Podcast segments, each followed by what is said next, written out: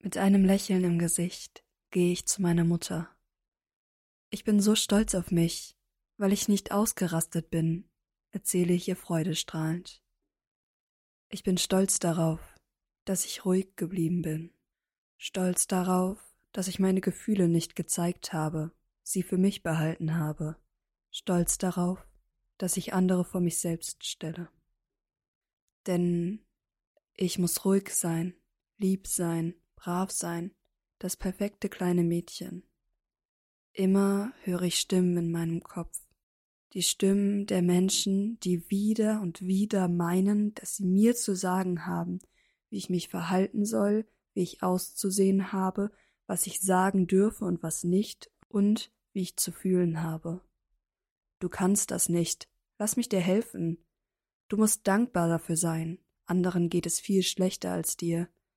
Du darfst das nicht, so kannst du nicht rausgehen, was sollen die Leute denken? Nicht weinen, so schlimm ist es doch gar nicht. Du bist dafür nicht stark genug. Es gibt schlimmere Probleme als deins. Lach doch mal. So sprichst du nicht mit mir. Stell dich nicht so an.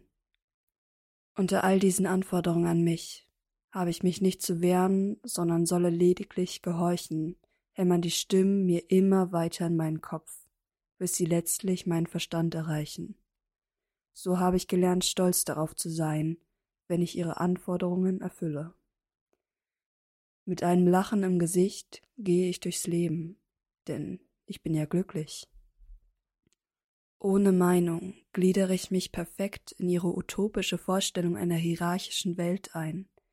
Eine Welt, die für mich und viele andere eher einem Gefängnis ähnelt als einer Schachtel Pralinen denn wir wissen genau, was wir kriegen. Nichts und so viel mehr.